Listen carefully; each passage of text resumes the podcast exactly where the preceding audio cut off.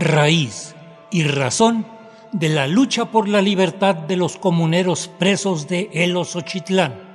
Segunda parte.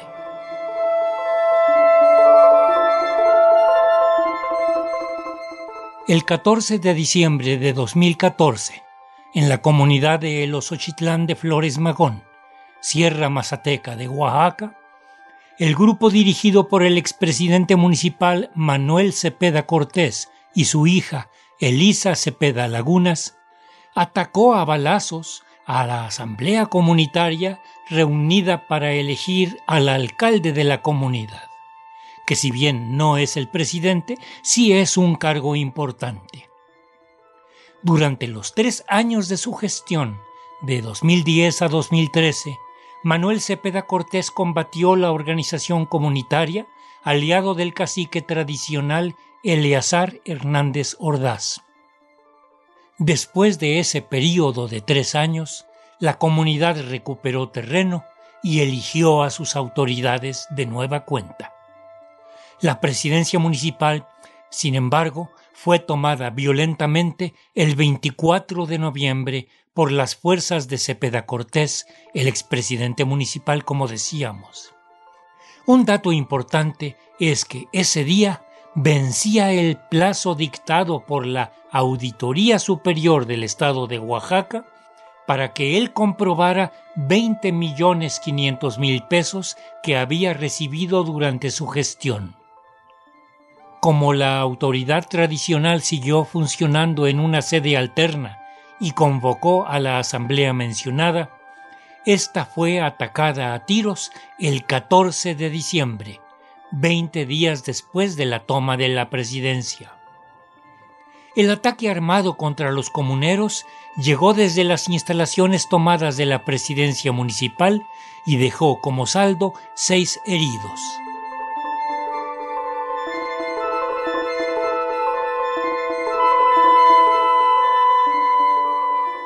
Los comuneros capturaron al hijo de Manuel Cepeda Cortés, el joven Manuel Cepeda Lagunas, en posesión de arma de fuego y lo llevaron a entregar al Ministerio Público en Huautla de Jiménez, a 45 minutos de El Osochitlán. A mitad del camino, los agentes ministeriales estatales se encontraron con dicha comisión rumbo a Huautla y entrevistaron al joven detenido Manuel Cepeda Lagunas. La comisión siguió su camino y los tres que entregaron al detenido en Huautla fueron, a su vez, retenidos, sin saber por qué. Otros cuatro comuneros fueron también detenidos esa noche del 14 de diciembre del 2014.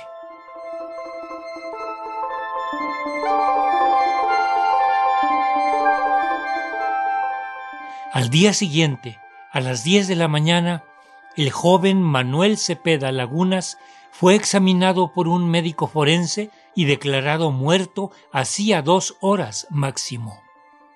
Y en un caso fabricado con la complicidad de muchas autoridades, acusan de asesinato a los comuneros que fueron a entregarlo. Además, en la casa de Cepeda Cortés, en el Osochitlán, aparece otro muerto la noche del 15 de diciembre. Hoy continuamos con el relato pormenorizado de este complicado caso, en el cual son acusados de asesinato comuneros que se ha comprobado que ya estaban detenidos antes de que el perito forense diera fe de la muerte del joven doce horas después de que los comuneros fueran detenidos. En un proceso lleno de inconsistencias que en siete mil fojas han sido demostradas por la defensa, logrando 18 autos de libertad, dos sentencias absolutorias y ocho amparos que declaran ilegales tanto autos de formal prisión como órdenes de aprehensión. Cedemos la palabra a Argelia Betanzos Cepeda, hija de uno de los comuneros presos, actualmente en huelga de hambre frente a la sede del Consejo de la Judicatura Federal en la capital de la República.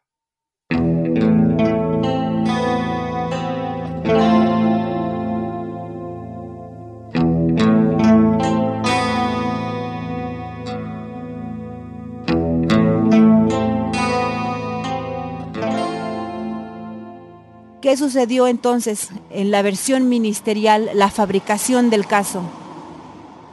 En la fabricación del caso, los agentes estatales después inventaron otra versión. Afortunadamente, la primera parte es completamente coincidente con lo que los compañeros presos sostienen, en el sentido de que encuentran con vida al joven rumbo a Huautla.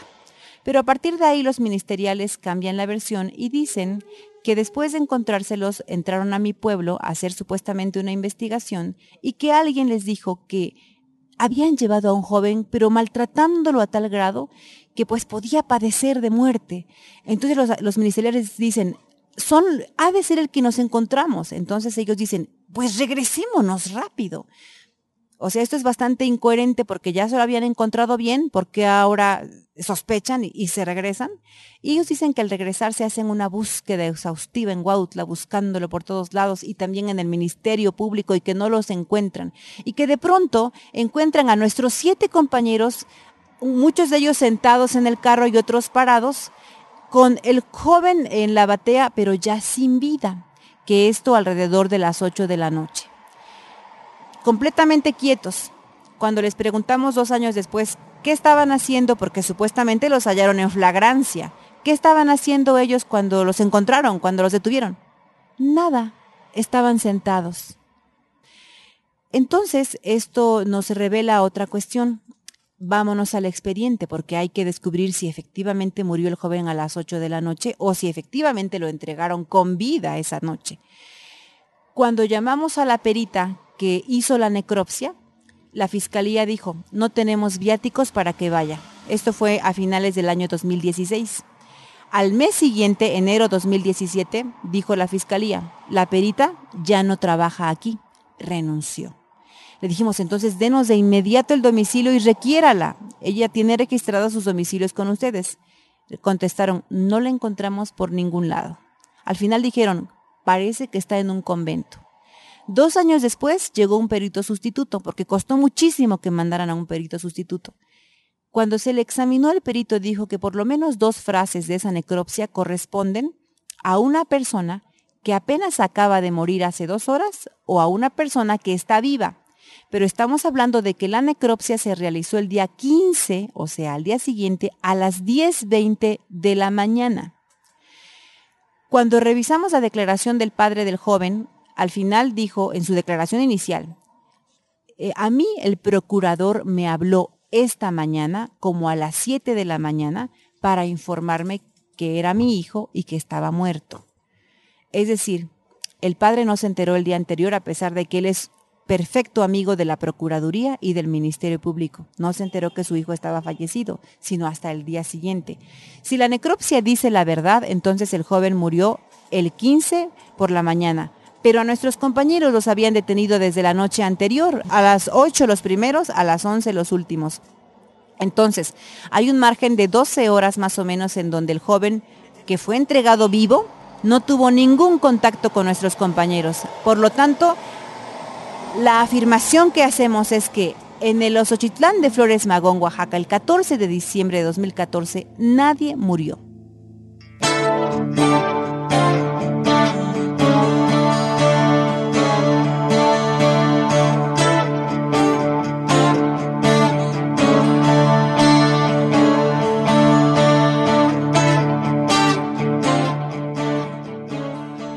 El segundo homicidio es todavía más escabroso, por así decirlo, porque si los agentes ministeriales entraron la tarde del sábado a El Osochitlán a las 6 de la tarde o 6.30 a hacer investigación, ¿por qué en ese informe inicial no registran para nada el otro fallecimiento que supuestamente había ocurrido desde 2 de la tarde y cuyo cuerpo supuestamente estaba abandonado o en la casa de Manuel Cepeda Cortés? Pero los agentes estatales no registran nada de eso, a pesar de que se entrevistaron con testigos que habían estado en aquel domicilio. Entonces, ¿de dónde sacaron el otro cuerpo? Claro, el expediente del otro cuerpo registra que fue levantado hasta la noche del día 15 de diciembre. Entonces, el día 14 ningún cuerpo fue levantado en ningún lugar. No hay registro médico ni científico que pueda corroborar esa cuestión. Mediáticamente lo que se ha vendido en contra de nuestros presos es que el día de la trifulca resultaron dos muertos. Mentira, ahí no resultó ningún muerto. Y eso lo podemos comprobar ya científicamente con nuestros expedientes.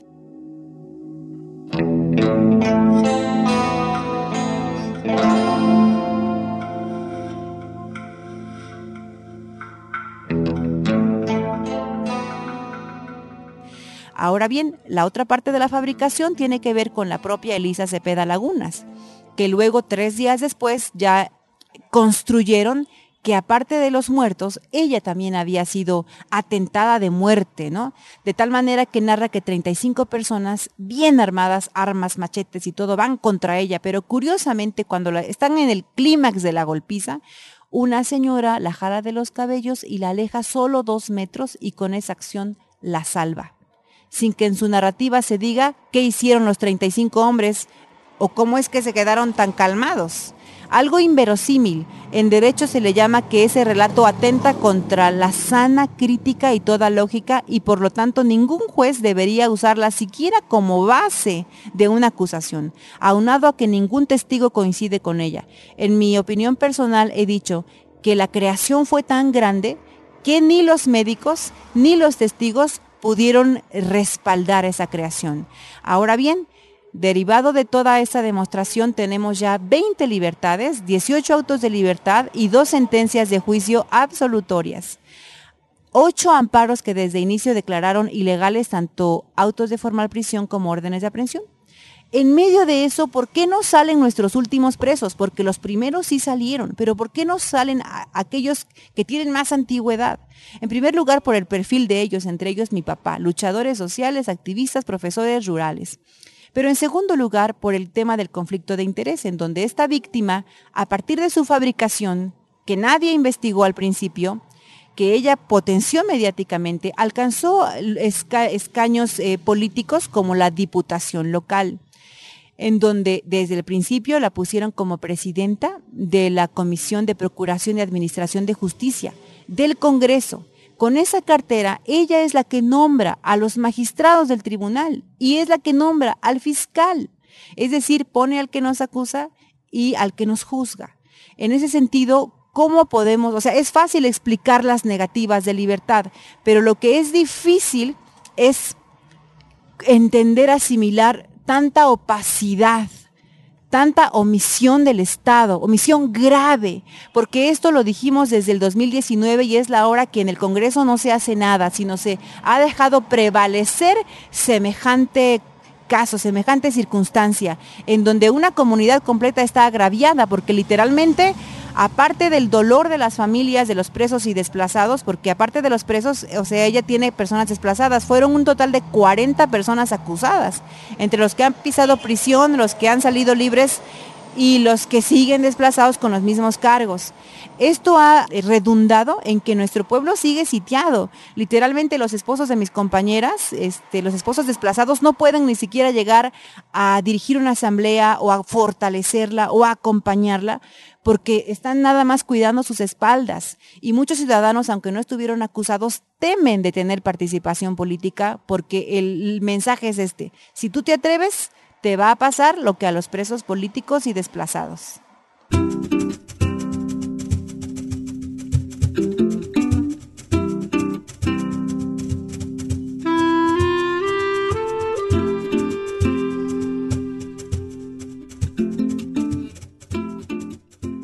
Primer lugar el caso nos insta a ser resistentes, porque si no somos resistentes podemos estar acabados en un instante.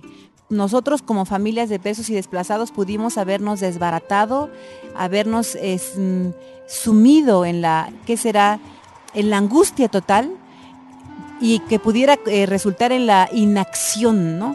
en un abandono completo, en una desintegración total. Y sin embargo hemos aprendido algo, a pesar de ir a contracorriente, pudimos varias ocasiones durante estos siete años reunirnos como asamblea comunitaria, casi casi este, a escondidas. Nuestros compañeros llegaban a escondidas, todos cuidándoles las espaldas.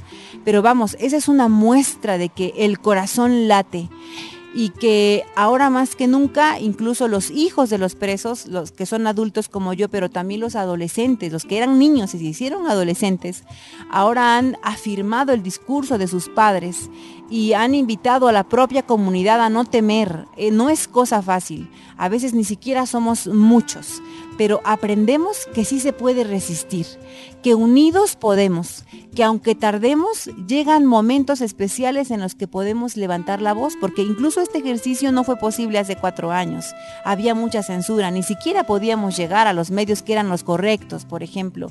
Pero pienso que de pronto llega el tiempo y que la justicia llega curiosamente no porque las instancias quieran hacerla, sino porque la resistencia de alguna manera lo logra de alguna manera lo logra, con la solidaridad, con los ojos que voltean a ver, lo logra. Y ahora que nosotros nos hemos lanzado a huelga de hambre eh, en lo personal, pues ahorita venía súper cansada, pero cuando me hacen hablar de esto, mm, como que mi espíritu se enciende y me da fuerza. Y creo que eso le está pasando a mis compañeros Fernando Gavito Martínez y Alfredo Bolaños Pacheco, que también están en huelga desde la prisión de Tanibet, uno desde el 4 de junio y otro desde el día de ayer, 8 de junio. Y entonces con esas cuestiones lo que quiero decir es que una comunidad debe resistir. Debemos resistir en lo que creemos, en lo que nuestra conciencia nos ha dictado, en lo que nuestros ancestros nos han enseñado, para no prostituirnos con otras cosas que pretendan robarnos la esencia de lo que somos. Al contrario, nuestra meta y tarea es redescubrirnos más bien para afirmarnos cada día más.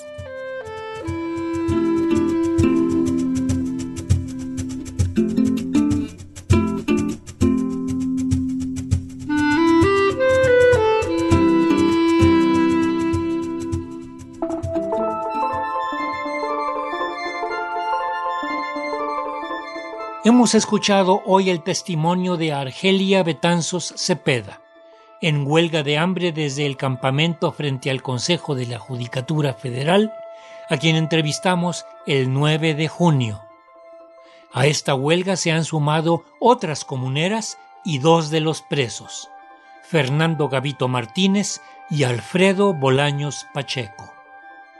Los comuneros han señalado que la justicia no se hace presente en el caso pues Elisa Cepeda Lagunas, hija de Manuel Cepeda Cortés, es la presidenta de la Comisión de Procuración y Administración de Justicia del Congreso del Estado de Oaxaca y por lo tanto juez y parte.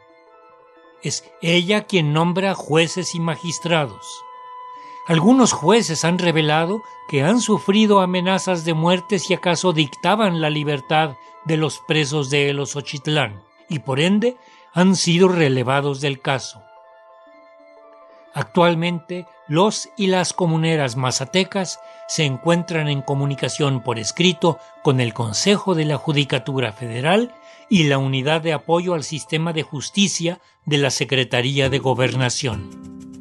Están listos tres casos para sentencia el próximo 8 de julio. Además, hay un caso en donde se está cambiando de juez y otro en el cual se está cambiando de magistrado. La diputada Elisa Cepeda Lagunas, presidenta de la Comisión de Procuración y Administración de Justicia del Gobierno del Estado de Oaxaca, pertenece al partido Morena. En las recientes elecciones perdió su reelección. Presos políticos,